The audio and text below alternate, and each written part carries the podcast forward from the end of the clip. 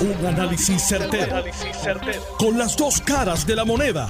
Donde los que saben no tienen miedo a venir. tienen miedo a venir. Esto es el podcast de Análisis 630 con Enrique Quique Cruz. Buenas tardes, mis queridas amigas, amigos. Bienvenidos otro día más aquí en Análisis 630. Yo soy Enrique Quique Cruz. Suscríbete a mi canal de YouTube, Enrique Quique Cruz, para que no te cuentes, no te pierdas. Pero mira, antes de que pase con el licenciado Manuel Reyes vicepresidente ejecutivo de la Cámara de Mercadeo Distribución de Alimentos, quiero hacer un comentario, un pequeño editorial sobre lo que ha ocurrido hoy en el Senado de Puerto Rico.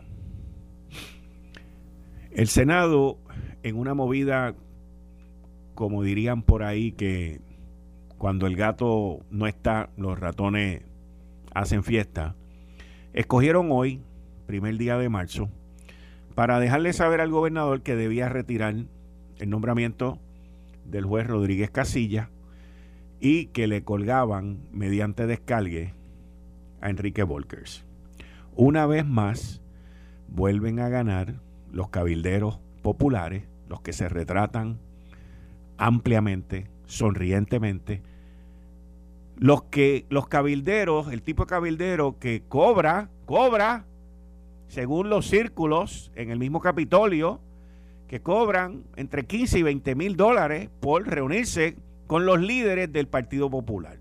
Por reunión, por reunión. Hoy vuelven y ganan los cabilderos populares que tienen intereses en las cosas cibernéticas, que se quedaron con la lengua afuera porque perdieron las elecciones.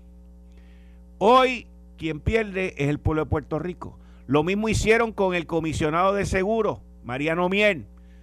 También lo colgaron por intereses de cabilderos. Los mismos cabilderos, como dije, que cobran miles de dólares por reuniones para lograr el colguete este que estamos viendo hoy.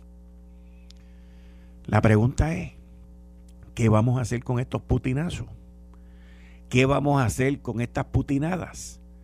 ¿Qué vamos a hacer con este tipo de gente? Hay que prenderles la luz en el cuarto, hay que alumbrarlos y hay que dejar saber quiénes son, cómo son y qué son. Y nosotros lo vamos a hacer aquí. Con eso le doy la bienvenida a el amigo, el licenciado Manuel Reyes de Mida. Buenas tardes, Manuel. Bienvenido a Análisis 630. Buenas tardes. Saludos aquí y a ti y a los amigos que te escuchan. Bueno, eh, Ucrania uno de los principales proveedores en el mundo de cereales, trigo, maíz, aceite de girasol.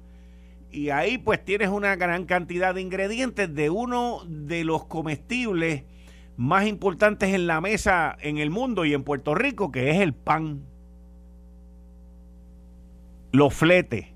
Tienes a Mars hoy, que dijo que no va a ir a Rusia y estamos viendo una situación donde el, mundo completo, no importa lo que cueste, se están uniendo en contra de Putin. Ahora, ¿cómo afecta eso a Puerto Rico? Para eso fue que te llamé. Pues mira, Quique, eh, pudiste ahí una buena introducción y, yo lo que quiero no abonar a la, ansiedad que ya eh, existe en todos nosotros, incluyéndome, eh, con esto que está ocurriendo. Eh, y, con, y eso a lo que me refiero es que hay una... La gente a veces confunde cuando hablamos de escasez a nivel global y el impacto que va a tener, piensa que estamos en una situación de huracán donde no va a haber producto en la góndola. Ese no es el caso. Eh, y en ese sentido, pues quiero un poco tranquilizar y además evitar que provoquemos una crisis que, que, ¿verdad? que no debe existir acaparando, que la gente salga y acapare productos o algo así por el estilo. ¿verdad? Por lo menos de momento ese no es el caso. De lo que estamos hablando y la preocupación eh, es la inflación. El problema principal es la inflación que ya venía a unos niveles históricos de, básicamente de sobre 40 años, estábamos por encima eh, eh, de precios o de niveles de inflación que no veíamos en 40 años. Eh, y ahora pues le, sumamos esto, así que definitivamente no son buenas noticias. el impacto pues viene por por diferentes lugares y cuando estamos hablando de alimentos estamos hablando de miles de productos, así que vamos a generalizar para poder tener una discusión, pero cada producto se va a comportar de una manera distinta. Eh, y tú mencionabas el, el, trigo, mencionabas el, maíz, mencionabas el aceite y por ahí para abajo pues hay productos eh, que, que pueden entonces influenciarse directamente en materia prima. O sea, que hay productores, por ejemplo, de galletas eh, y de pan que nos han dicho que los precios subieron de un día para otro, los precios de su materia prima 7% eh, y que estaban a niveles que no veían desde el 2008. Eh, así que pues eso por un lado, pero igual mucho de eso también eh, en última instancia también se usa para el alimento de, eh, de ganado y de otras cosas, así que puede entonces terminar también influenciando la carne y todo eso por ahí y está por verse, ¿no? Es algo que, que va a estar percolando a través de la cadena.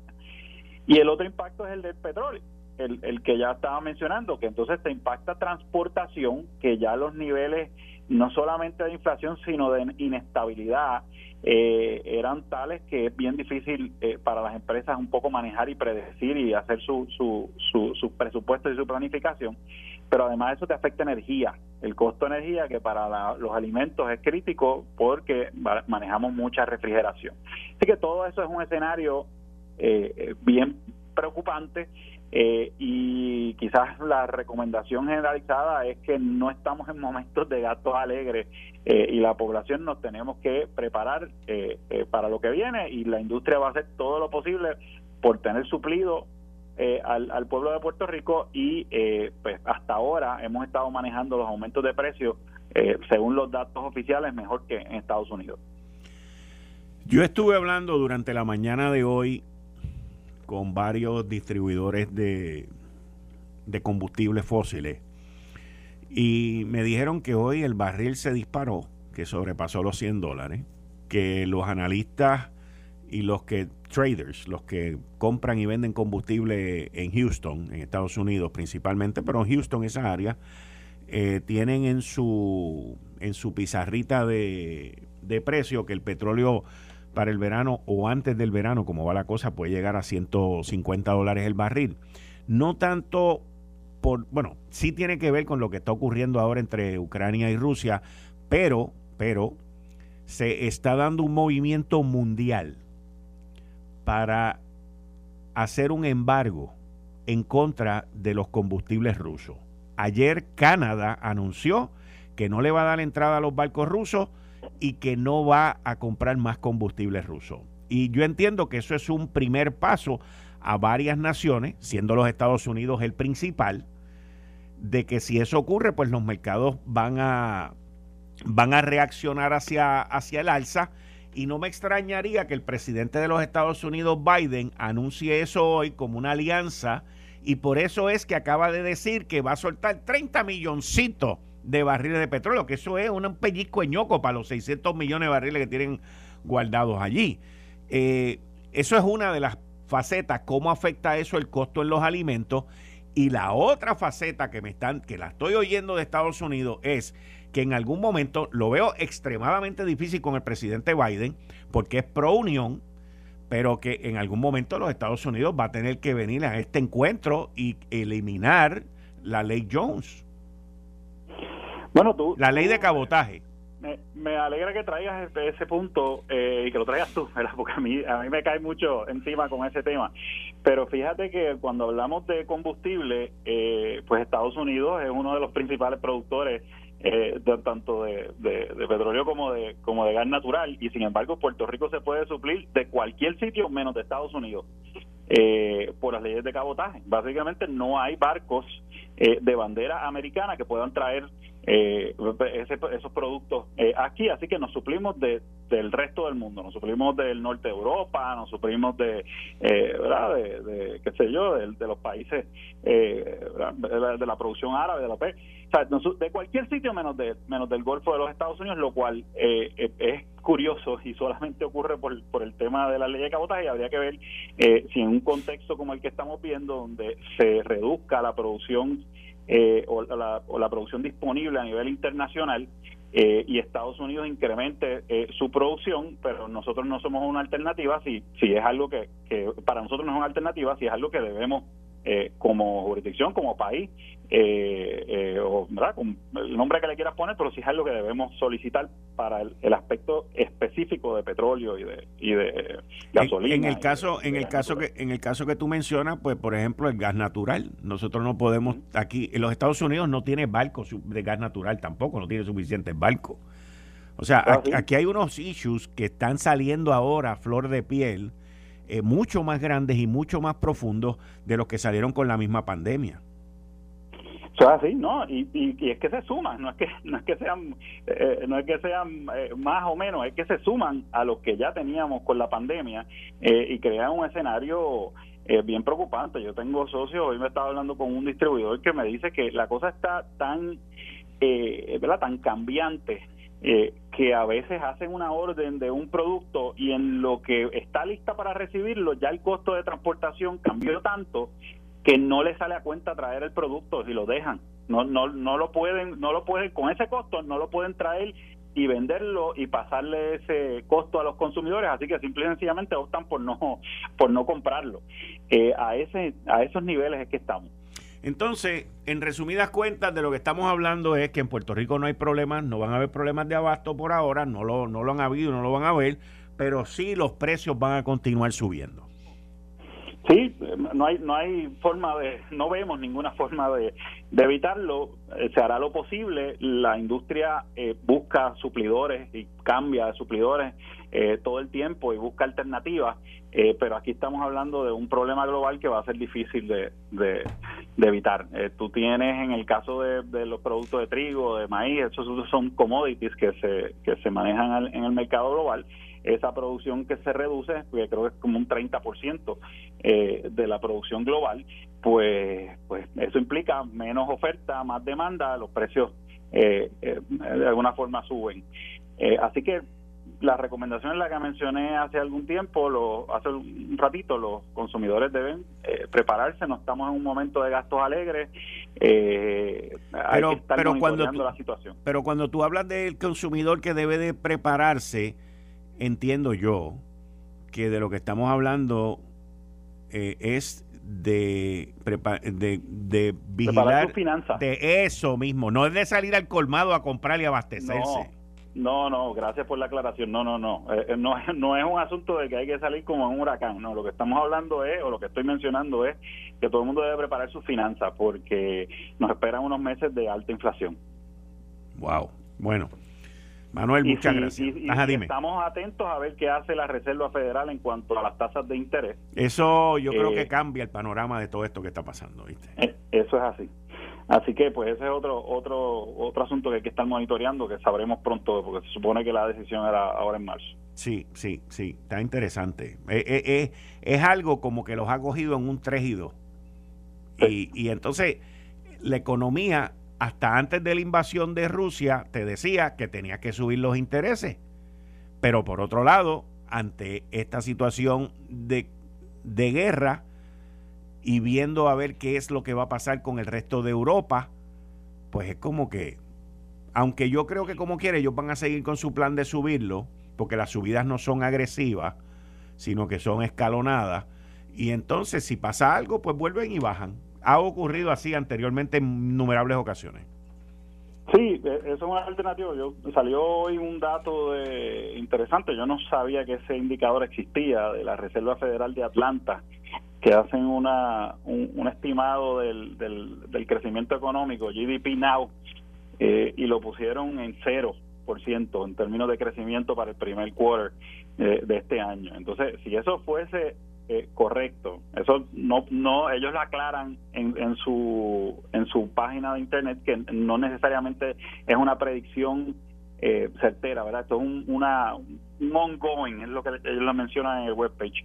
Pero si fuese correcto que la economía de Estados Unidos no crece y tú tienes unos niveles de inflación como los que como los que se están viendo, pues estamos en una situación de stagflation, que es lo que eh, es la palabra en inglés correcto, yo creo que en español es inflación o algo por el estilo, que eso entonces a su vez eh, cambiaría el panorama para la Reserva Federal eh, en términos de lo que van a hacer con las tasas de interés. Muchas gracias, Manuel, muchas gracias. Cómo no, a tus órdenes. Bien, ustedes escucharon al vicepresidente ejecutivo de MIDA, que es la Cámara de Mercadeo y Distribución de Alimentos aquí en Puerto Rico, sobre el impacto. Miren, Ucrania eh, es el, el, el sembradío de una gran parte del mundo y de Europa cereales, trigo, maíz, aceite de girasol, muchos de los componentes que se utilizan para hacer el, pan, señores, que nosotros aquí somos tan locos con el pan, trigo, maíz, eh, son situaciones que van a revolcar todo esto.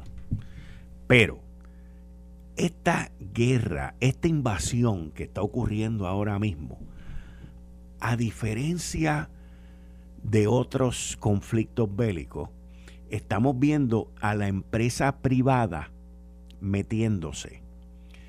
En la Segunda Guerra Mundial, cuando los Estados Unidos toma la decisión luego del ataque de Pearl Harbor, una de las empresas en aquel momento que cambió toda su producción para producir vehículos militares y tanques fue la compañía de vehículos Ford, Ford Motor Company. Y eso ayudó a los Estados Unidos a el despliegue militar más grande que ha habido en la historia norteamericana, en términos de vehículos y de fuerza y de gente. En, esta, en este conflicto, dos empresas se han metido de lleno a ayudar y a defender a Ucrania, inclusive sin la intervención del gobierno, porque en el caso de Ford, el gobierno fue y dijo, mira, necesitamos ayuda. Y ellos dijeron, vamos para adelante. Como pasó con las vacunas ahora, y Pfizer y Moderna y el otro y el otro, es lo mismo. Pero en este caso han habido dos empresas que se han metido de lleno, inclusive sin sin pedir permiso al gobierno de los Estados Unidos. Una de ellas es la que ustedes han visto en días recientes, que es Starlink, una de las compañías de Elon Musk, el de Tesla, y lo, lo, cubrimos aquí ayer.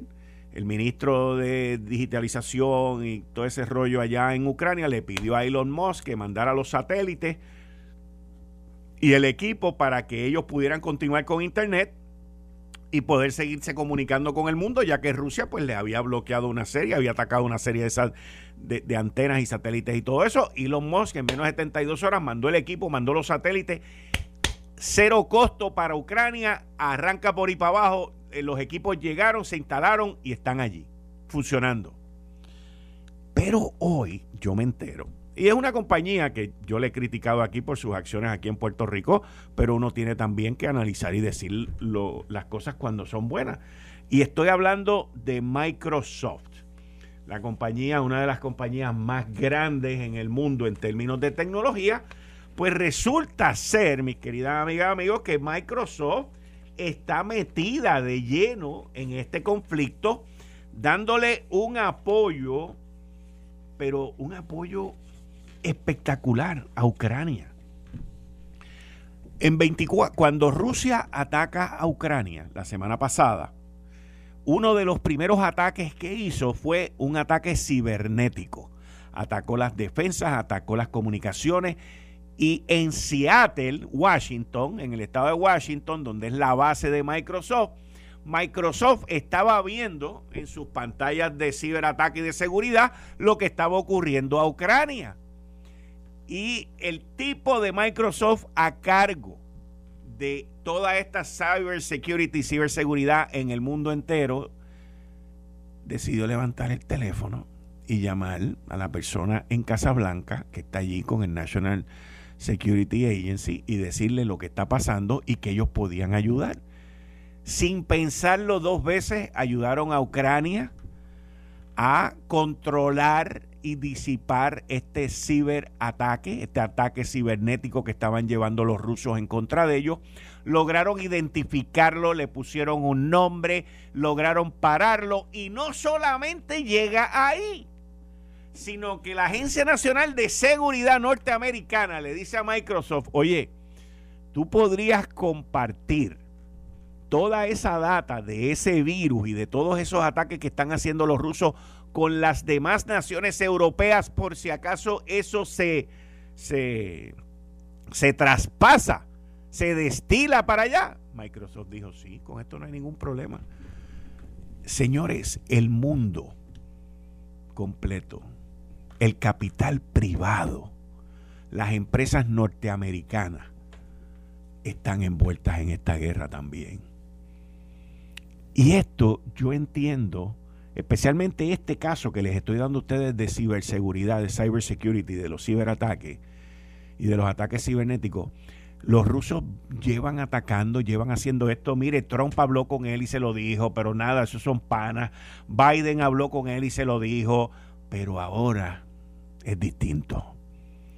Porque esto es una tremenda oportunidad para las empresas de tecnología en los Estados Unidos como Microsoft. Que, by the way, Microsoft lleva años tratando de ganarse contratos en el Pentágono y todas estas cosas. No se crea que estas cosas son así, este silvestre. Pero ellos han logrado esto que yo entiendo que va a ser buenísimo para la seguridad mundial especialmente para la cyber security, para la ciberseguridad. Así que cuando uno ve, digo yo, yo estas cosas a mí me, me, emocionan y me, y me encantan. Cuando uno ve a la empresa privada envuelta en una guerra, atacando al enemigo, ganándole la pelea al enemigo y poniendo su piedra en el camino, esto es una chulería. Esto es lo que se llama democracia, no como el payaso ese de, dictador, este narcodictador de Venezuela, Maduro, dándole un apoyo a Putin y publicándole y diciendo, óigame, yo, yo, usted que me escucha, usted que me escucha, ¿qué valor tiene el apoyo del payaso guagüero de, de Nicolás Maduro? ¿Qué valor tiene en esto? Ninguno, ninguno, no tiene ninguno. Ese tipo es una alcachofa, ese tipo es basura. Ah, pero apoyando a Putin. Eso es para que usted vea. Eso es para que usted entienda la basura que está apoyando a Putin. La basura. Y si la basura lo apoya a usted, pues ¿qué usted? Usted no es este no es nada menos que más basura. Aquí lo más importante de todo esto es contener contener la, la guerra y que Ucrania recobre su soberanía. Las conversaciones de ayer lunes fueron un detente estúpido solamente para ir y decirle a aquella gente si tú no te entregas te vamos a masacrar. Eso fue básicamente lo que dijeron allí. Y los individuos dijeron no nos vamos a entregar. Según datos que hemos recibido eh, y que han salido en la prensa, sobre 80 mil personas han entrado a Ucrania a enlistarse en el ejército para pelear contra los rusos. El armamento está fluyendo. La pregunta que el mundo se está haciendo ahora es, ¿qué va a hacer Putin al bloquear y, cercar la capital, la otra ciudad que le cayeron a tiros en estos ayer y entre ayer y hoy, que es la segunda ciudad de Ucrania, es una ciudad universitaria, como lo explicó Zelensky. Es una universidad donde comparten los ucranianos y los rusos, que metieron un misil allí y mínimo decenas de muertos. Y, la, y el misil cayó en la Plaza de, de la Libertad y dio un mensaje hoy ante la Unión Europea que le causó una ovación. Y dentro de las palabras que dijo, les dijo, yo me alegro que nosotros hayamos sido los que hayamos unido a Europa. La pregunta es, ¿qué va a hacer Europa ahora por nosotros, luego de estar unida? Y esto se va a seguir complicando, el cerco se le va a seguir cerrando al putinazo, y ahí es donde entra el peligro, porque las ratas cuando tú las acorralas, se ponen salvajes. Y ahí es donde tenemos tenemos que buscar soluciones a estas cosas. Eh, estás escuchando el podcast de Noti1. Análisis 630 con Enrique Quique Cruz. 5 y 35 de la tarde de hoy, martes, primer día de marzo del 2022. Tú estás escuchando Análisis 630. Yo soy Enrique Quique Cruz y estoy aquí de lunes a viernes de 5 a 7. Suscríbete a mi canal de YouTube bajo Enrique Quique Cruz. Dame follow también en Facebook y en Twitter, Enrique Quique Cruz. Y en Instagram me puedes seguir bajo Soy Quique Cruz. La pregunta es, ¿estás cansado de los altos costos energéticos y su inestabilidad? Cámbiate energía renovable con Sun Energy PR. Mira los beneficios que te ofrece Sun Energy PR. Reducción del costo de la tarifa energética, independencia energética y claro, no más apagones. Si llamas ahora mismo a Sun Energy y dices que lo escuchaste aquí en Noti1 en Análisis 630, vas a tener 12 meses sin intereses, aprovecha esto, 12 meses sin intereses al 787-230-7804. 230-7804. 230-7804. 787-230-7804. 787-230-7804. Son Energy PR. Deja que el sol trabaje por ti. Y como todos los martes, con el licenciado John Mott en la sección Ley Promesa 630. Buenas tardes, John. Como Buenas tardes. Muchas gracias por estar aquí. Siempre es bueno estar ahí. ¿Qué pasó? Cuéntame. Plan de ajuste de la Autoridad de Energía Eléctrica. Eh, ¿Qué es eso? ¿Eso no existe? Hay hay de hay este cómo se llama esto este pidiendo una mediación pero es una mediación limitada no. Explícame, explícame. No, no, explícame, explícame, explícame. Pues mira, cuando, cuando se radicó la moción por parte de los bonistas, fue una mediación limitada a un plan B, por si acaso la legislatura no quería aprobar. Entonces, después de eso, pues la Junta dijo, no, eso no se puede hacer. Eh, varias otras partes se opusieron, otras estuvieron de acuerdo. Pero lo interesante de todo esto es que cuando ellos, o sea, y a todo esto hay una reunión de la Junta donde se discute extensamente el asunto del el plan de ajuste de la autoridad. Digo, el plan de ajuste no, sino el, el, el, RSA y que eso no se iba a cambiar. ¿Ok? Y yo dije, hmm". cuando radica la moción la parte en la réplica, los bonistas dijeron, y esto es bien, bien, bien, bien importante, que debía haber una mediación, que debía nombrar a la juez Hauser, que juez Hauser debería este, mediar sobre todos aquellos asuntos que estén relacionados con el plan de ajuste. Todos aquellos asuntos que estén relacionados con el plan de ajuste es todo. O sea que indirectamente podrían estar diciendo nosotros estamos dispuestos a denunciarlo todo de nuevo. Hay otra parte donde ellos dicen que la juez debe hacer informes mensuales. Pero por otro lado, están pidiendo que haya un timetable, un schedule de, de, erradicar el plan de auto para el 15 de abril.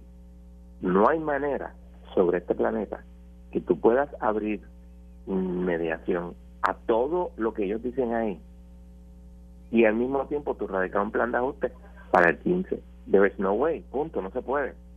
Para el plan B, Sí, eso exclusivamente sin problema, pero no para todo. Entonces a eso le añades que tienes a la legislatura, por lo menos la Cámara, diciendo, no, me tienes que bajar esto a que sea solamente pagar el 40 o 50%, lo cual no es lo que se está pagando. Eh, otros que dicen, no, no, no puedes tener eh, lo mal llamado impuesto al sol, porque no es un impuesto al sol, es un, es un cargo por conexión. Si estás conectado, te van a cobrar todo. Eso es lo que y hizo un posting en johnmudlaw.net que explica todo eso y, dice eh, dónde lo dice, en qué parte del RSA lo dice, por si acaso. Así que en este momento yo no tengo la más mínima idea. Ahora sí, lo que le puedo decir es que todo el que quiera estar metido en este asunto, que vaya contratando abogados, porque esta mediación, si se da, porque tampoco sabemos nada, este eh, va a ser con abogados. Ok. Eh, eso me imagino que va por otro carril a lo que Tatito quiere hacer o, dice que quiere hacer. Yo tengo Yo creo que Tatito lo que, está, lo que está haciendo es típico político, está, este, hablando, hablando, hablando para las gradas. Hablando para las gradas, él sabe que a lo mejor se puede lograr algo un poco mejor pero un a 40-50% lo dudo muchísimo. Eh, ah, y otra cosa se me había olvidado, el Unsecured Creditors Committee, que es el, comité de acreedores no asegurados, dedicó una moción y, hay que decirlo, ellos están diciendo desde hace meses que ese RSA dejó de existir. Y a base, dame la, eh, eh, una base legal, te pregunto. Sí, a base de que en realidad ese acuerdo no existe. ¿Por Por eso es que no lo han estado empujando. ¿Por qué? Porque no, acuérdate que este RSA se aprobó en el, 2019. exacto. Y entonces no se estaba empujando. Y la Junta, no, no, no, es que estamos viendo a ver si lo mejoramos. Pero de la primera moción, los bonistas no parecían estar dispuestos a cambiar nada. Les gustaba el plan de ajuste como estaba, digo, el, el RSA. Después la Junta dijo, si la si la legislatura no lo, no lo apoya, y la, legislatura dijo que no lo apoyaba, pues vamos a tener que buscar otra manera de hacerlo. Y eso es otra cosa, o sea, no hay duda de que la Junta y los bonistas están de acuerdo que no tienen que no tienen que buscar a la a la legislatura para hacerlo. Sería mejor, pero no lo tienen que hacer. Eso es una gran diferencia de lo que hubo en el, en el eh, plan de ajuste de la, eh, del gobierno central, donde los bonistas insistieron en que la legislatura estuviera de acuerdo y por eso fue que consiguieron que este quitarle el 10%, 8.5% de descuento a las pensiones. En este caso eso no está ocurriendo. Pero por otro lado, está, no la, la moción no lo dice, pero la orden que le proponen a la juez lo da a entender. Pero entonces la juez, en el caso del plan de ajuste del gobierno central, quería que se hiciera rápido. Ella dijo, sí, no hay problema. En febrero me tienen que explicar, el link que el plan de ajuste, explicarme por qué no. No sabemos lo que ella va a hacer porque todavía no lo ha decidido, porque ella, eh, los, los bonistas tenían hasta ayer para poner su punto. Otra cosa importante vamos a eh, los en el caso del plan de ajuste del ELA, lo, varias partes que han apelado pidieron a la juez que detuviera el plan de, el, el, el, plan de ajuste, hicieron un stay. La juez aún no ha decidido.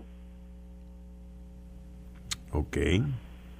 Y eso es importante porque, como me señaló, en el, estamos en el, en el apelativo, estoy envuelto en el caso, la Junta le dijo al, primer circuito, miren, tengo una cosa, nosotros vamos a poner esto en vigor el 15 de marzo. Y lo que ellos están, y entonces, este lo que ellos están diciendo, mira, de todas maneras, para, cuando esto se vaya a ver, ya esto va a estar este hecho. Eh, para decir, mira, la operación no puede seguir por el culto de una doctrina legal este y de todas maneras nos dieron 14 días, me dieron la mitad. Fue una decisión salomónica. La mitad de lo que ustedes piden y la mitad de lo que pide la otra parte es lo que le estamos dando. Y entonces este tenemos hasta el 15 de marzo precisamente para hacer nuestro juicio eh, en, oposición. Si la Junta pone en vigor para efectos reales el plan de ajuste en todo para el 15 de marzo, la operación va a ser mucho. Wow. Así que no sé lo que vaya a pasar. Este, no sé lo que vaya a decir Swain, no sé lo que vaya a decir el primer circuito. Este, yo no sé. ¿Cómo, cómo tú ves, eh, y tú siempre has estado ahí on the dot, eh, ¿tú crees que en este plan de ajuste, con el ambiente que hay en la Junta, se pueda lograr renegociar?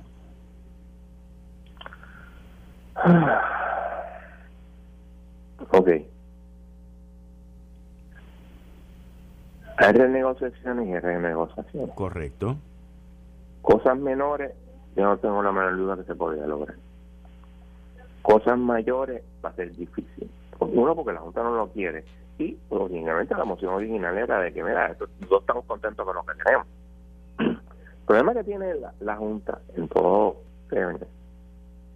es que la legislatura no ayuda. Porque todo esto es política, esto no tiene nada que ver con lo que es mejor o lo que es peor para Puerto Rico. Esto tiene que ver con quién tiene el mollero y yo puedo decir, como dice la, legislatura, ah, nosotros logramos que... Pero mira, mira, escucha, escucha ah. esto, escucha esto, escucha esto. Tienes que escuchar esto. Porque tiene que ver directamente con eso que tú estás diciendo. Hernández Montañez, refiriéndose a Tatito, sostuvo que es importante que tanto los senadores PNP como populares se reúnan entre ellos y determinen qué puntos del RSA del 2019 quieren modificar, si alguno. Entonces Tatito viene y dice, y cito, me faltan 13 votos y yo adjudico que José Luis está del lado de acá. Aquí hay un pacto ya del 2019 y lo que estamos diciendo es que de ese pacto hay un pacto hecho y ya nosotros dijimos que cosas nosotros no estamos de acuerdo. Pero él Él dice, me faltan 13 votos y yo adjudico que José Luis está del lado de acá. Refiriéndose al presidente del Senado y presidente de su partido. La palabra adjudicar no es tan contundente como decir, yo hablé con él y él me dijo que estaba de acuerdo conmigo. No, definitivamente. Pero eso trae otro problema. Este, Quique, la legislatura no es parte en este ABC. O sea, ¿qué es lo que ellos van a decir allí? Digo, número uno, van a ser parte de, ese, de esa mediación.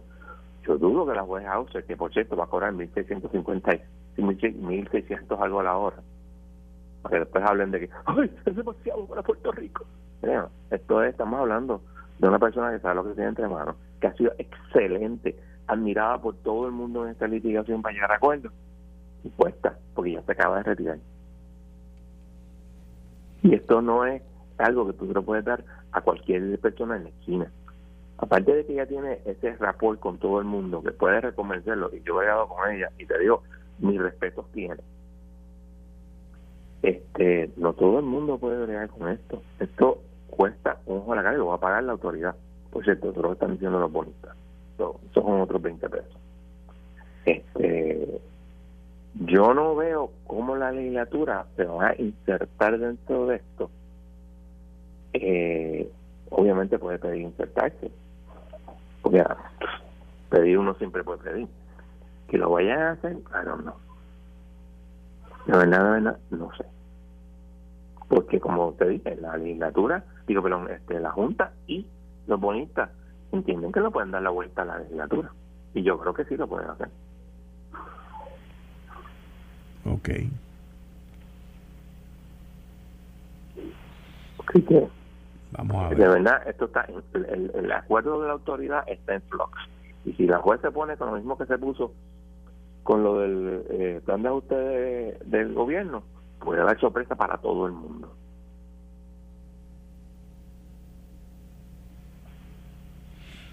Vamos a ver. ¿Cuándo se sabe, cuándo se sabe y se ve más definido esto? AFAF ya confirmó que contrató a Alex Partners. Ay, Dios mío.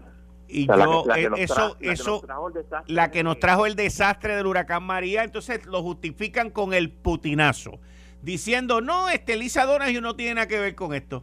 Eso es como si tú dijeras, contraté al gobierno federal, pero Biden no tiene nada que ver con esto. Eso es ridículo, ella fue la, ella fue la que estaba a cargo de la autoridad en realidad y nos dejó que no para cuando vino el huracán. Todo el mundo lo sabe, lo que pasa es que ahora mismo se olvidan. Yo no sé qué les pasa a los, políticos. Tú sabes, se supone que la gente en AFAC sea un poquito más, pero yo no sé, de verdad, no, no, tengo la más mínima idea. Aparte para qué necesitan eso. No, no sé. Ya hay un acuerdo. De verdad. ¿Que, van a reexaminarlo? ¿O es que van a ponerla a ella a administrar la, la facilidad de generación? ¿Te vas a gastar 5 millones para ahorrarte dos?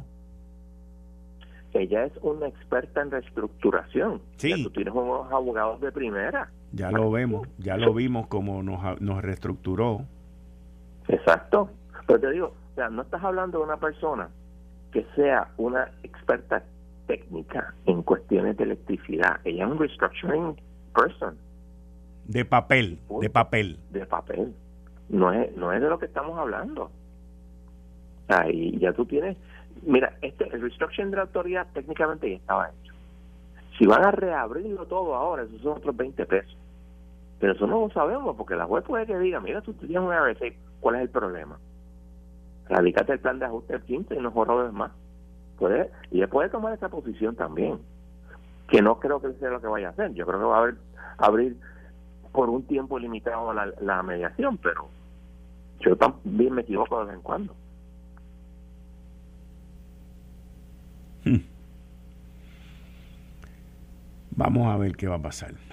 Tu análisis es que la legislatura le van a pasar el rolo, no cuenta para pool ni para banca y se va a hacer lo que la Junta diga y los bonistas quieran y se acabó. Eh, yo te diría lo que dije hace, hace, hace unos cuantos días. La situación está en flux. ¿En qué? ¿En qué? ¿En qué? ¿En qué? ¿En qué? flux. en Flux. Flux. F-L-U-X. F ah, Influx, ok. Influx. Y no se, no se sabe, tú sabes, este, qué es lo que va a pasar. O sea, puede irse por tantos recovecos que no sabemos. Vuelve, vuelve, repito, ya puede que diga, mira, aunque llevamos cinco años, porque vamos, ya vamos para cinco años. En esto podemos estar dos años más en lo que llegamos a acuerdo. Porque rehacer el plan de ajuste, digo, el, RSA, hacer el RSA tomó dos años. Rehacerlo nuevamente por lo menos va a tomar un año. Y ella va a estar dispuesta a estar con los bonistas, y los bonistas si se encuentran con entre la espalda y la pared van a decir, mira, eh, juez, levanta el stay para yo nombrar un, un síndico aquí. Y el circuito básicamente le dijo lo hiciera. Mm. Eso es otra cosa que, que mucha gente no está considerando. Eso como digamos el nuclear option. Bueno, ese ese ese ese tag está ahora de moda. Gracias a tu amigo Putin. Sí. Eso está. I hate to say I was right. Eh, eh, odio decir que te lo dije, pero te lo dije. Sí, sí, sí. No, está bien. Oye, es que el, el, yo, yo entiendo. O sea, que. que Eh, no era mucho, en mi opinión, en mi opinión. El maneuvering del presidente, y esto te estoy hablando ahora analizando lo que ocurrió previo a la invasión de Rusia. Cuando uno mira lo que hizo Biden, fue algo bastante innovador hasta cierto punto, por lo menos yo lo veo innovador, donde él agarró una cantidad de información de inteligencia, la unclassified, la desclasificó, y, y, se la y se la comunicó al mundo. Eh, para ver si su oponente, en este caso Putin, decía, diablo, estos tipos saben lo que yo estoy haciendo, pero Putin como quiera seguía para adelante y siguió para adelante.